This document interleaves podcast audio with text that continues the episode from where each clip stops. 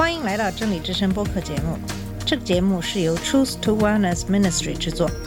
在这个节目里，我们要从一个不一样的角度向你介绍圣经和基督，带你走进一个属灵的世界。我们的节目在每个星期二、四、六更新，欢迎你的收听和关注。all the colors are the rainbow. 你好，我是马军。在上期的节目里，我们讲到了自称为义这个话题。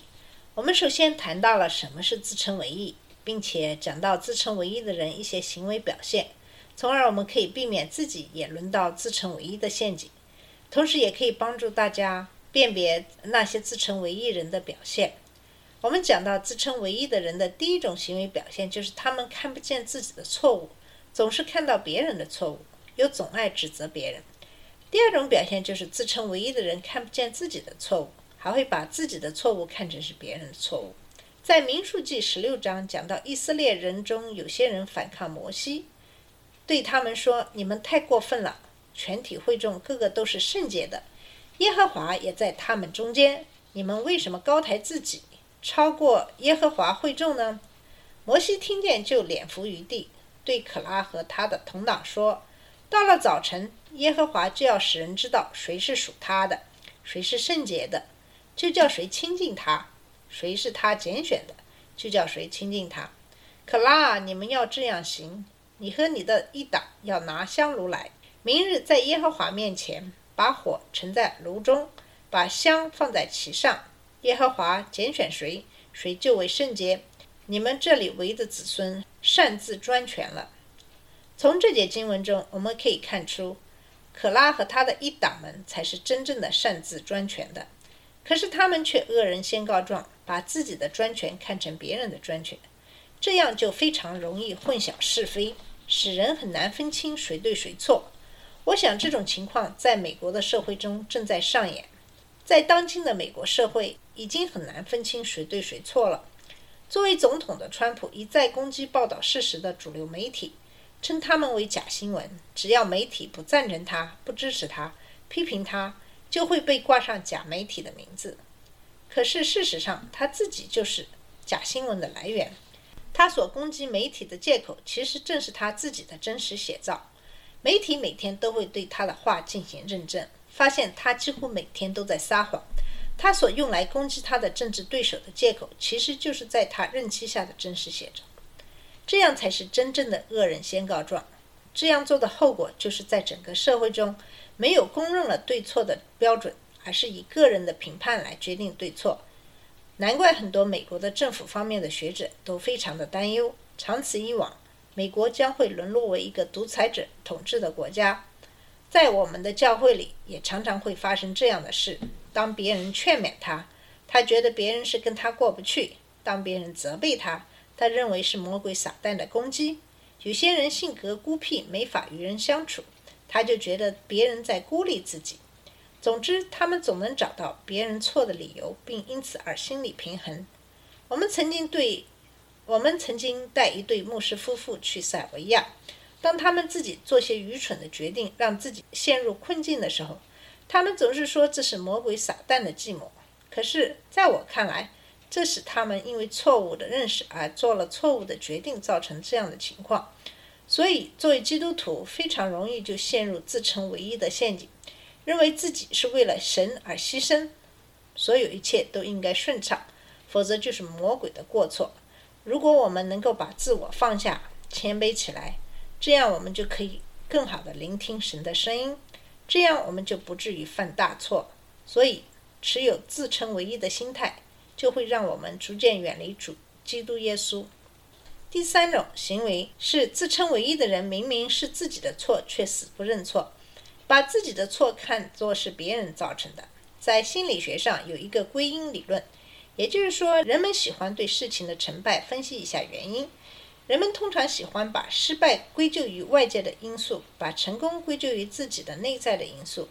比如，学生学习不好，通常他们会抱怨说老师不好；如果学生学习好，他们通常认为是自己的努力所造成的。我们的父母在教育孩子的时候，也常常把一些问题归咎于外界因素，比如孩子跌倒磕到桌子上，我们的很多父母或者爷爷奶奶就经常会说：“这个桌子真坏，把宝宝弄疼了。”我们打桌子，这样其实是教育孩子把责任推到别人身上。桌子是死的，当然不会做任何事。不如正确的教导孩子，下次小心就好了。一个民族，一个领导人，如果能够明智的看到自己的缺点，知道自己的不足，这样才可以改正缺点，不断的提高。在目前的中美关系中，我们可以看到，美国在不断的指责中国，认为中国抢了美国工人的工作机会，认为中国的新冠病毒造成了美国的经济衰退。很多的无端的指责，并不能够帮助美国改善在世界上的地位，反而适得其反。美国的竞争优势从来都不是制造业，美国的竞争优势是创新。创新和人力密集型的制造业是分布在一个维度的两端，因此，中国并没有把工作机会从美国人手里抢走。相反，美国如果不在创新上下功夫，才会逐渐沦落到跟中国竞争创造业的地步。美国的创造的优势是跟其独特的人力资源和文化是分不开的。美国的文化倡导个人主义、标新立异、与众不同，而不是集体主义。这样的文化可以促进个人的创新，因为失败不会被别人笑话。同时，美国的移民政策把世界各国那些有胆识、愿意承担风险的人都吸引过来。这样的社会制度也促进了创新的发展。反观中国，虽然政府大肆提倡创新，同时投入了大量的资金，可是因为文化的缘故，标新立异并不会被别人接受，反而会被冠以出风头的坏名。同时失败了，墙倒众人推；成功了，很多人就会来抄袭，把你辛辛苦苦的成功轻而易举地偷了过去。这很多的原因都会阻止人们对创新的热情。就算是美国真的把创造业的工作机会拿回美国，美国人是不可能接受极低的工资的，这样无疑就会增加成本开支，造成物价上涨，这就成了一个死循环，对经济的影响是负面而且是深远的。再说到现在的新冠病毒，虽然病毒是在中国首先出现，可是美国现在是新冠疫情最严重的国家，世界上那么多不发达的国家都可以很好的控制病毒的扩散。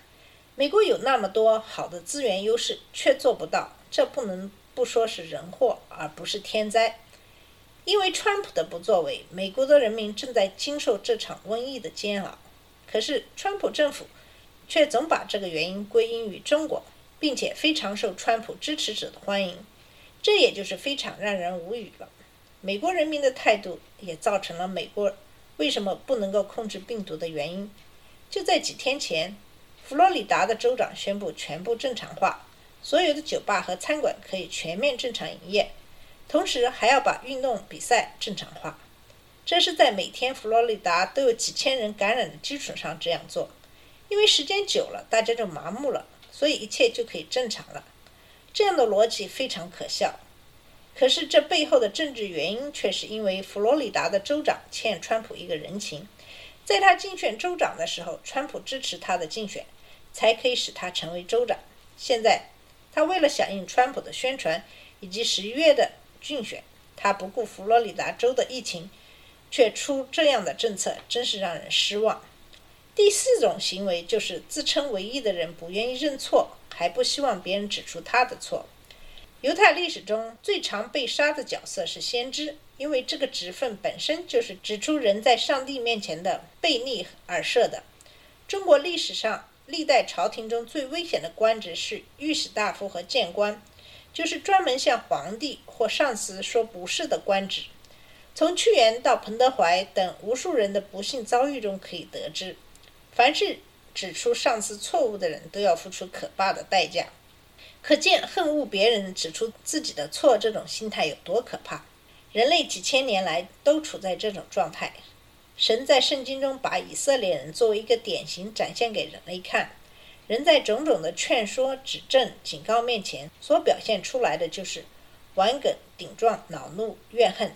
中国传统的龙文化造就了一些惯于唯我独尊的人。如果你事事向领导、上司、长辈指正批评，正如俗话所说的，在老虎头上找狮子，找死的。这种文化也造就了一种民族特色：喜欢听恭维的话、巴结的话、好听的话，而不喜欢听诚实的话、不吉利的话、苦口婆心的话，使我们成为这样的国家、这样的民族。这其实是我们是一个民族的悲哀。现在的中国因言获罪的情况不在少数。刚刚对日志祥宣判的例子就是一个证明。还有就是毕福剑因在酒席之间的一个玩笑，却搞得丢掉了工作。可见，在中国，无论你地位多高，对当权者的批评就有可能让你丢掉一切。在美国，现在的政治分歧也有同样的趋势。川普把所有不同意他意见的人或者对他不忠诚的人都给解雇了。川普政府的第一届政府的要员流动性达到百分之八十五。很多意见不同的人或是辞职或被解雇。当川普执意要求原 FBI 的主任 Comey 对他保持忠诚的时候，他没有这么做。接下来就是当他在洛杉矶工作的时候，他发现自己被川普解雇，是通过推特来解雇他的。他接到这个消息是从电视的报道上看到的，和全国人民接到的消息在同一个时间。这时候他才匆忙结束会议，飞回华盛顿。我想这样来管理国家，并解雇一个对自己不忠诚的职员，也是前无古人后无来者了。原本那些国会议员本是应该是保护我们的宪法，可是共和党人因为怕川普的报复和攻击，选择同流合污，集体失声。川普在这样的背景下，正一点一点侵蚀美国的民主制度。美国的政治在这样的一种心态下，会很快让这个国家陷入衰退。希望在即将到来的选举中，正义能够战胜邪恶。在教会里，我们也常常看到这种现象。假如你向某人提意见，他却永远有理，永远有解释，并把死的说成活的，你只得败下阵来，还觉得自己浑身的不适。有一些人还认为别人向他提意见是魔鬼的攻击。有一些姐妹不但不认错，还认为别人抓着她的把柄，用哭哭啼啼来加以抵挡。说是对他心灵的伤害、人身攻击，或者有人恶言恶语的反驳，看看你自己又如何呢？或者是干脆大吵一场，从此他对提意见的你心存不快，怀恨在心，以后永远疏远你，有机会还可能报复你。这些都是自称唯一的人的一些行为表现。希望我们能够警醒，嗯，自己不要去陷入自称唯一的陷阱。同时，也可以通过这样的一些行为，你也可以辨别出别人的自称唯一的一种心态。好了，这期节目的时间到了，我们在下期的节目里会继续跟你讲解这个话题。谢谢你的收听，下次节目再见。这里是真理之声播客节目，真理之声是 Truth to Wellness Ministry 旗下的一个节目，由 Truth to Wellness Ministry 制作和播出。如果你有什么想跟我们分享，请给我们发电子邮件，我们的邮箱地址是 truth to wellness at gmail dot com。你也可以直接去我们的网站 www dot truth to wellness dot com 浏览更多的信息。下次节目再见。All the colors of the rainbow.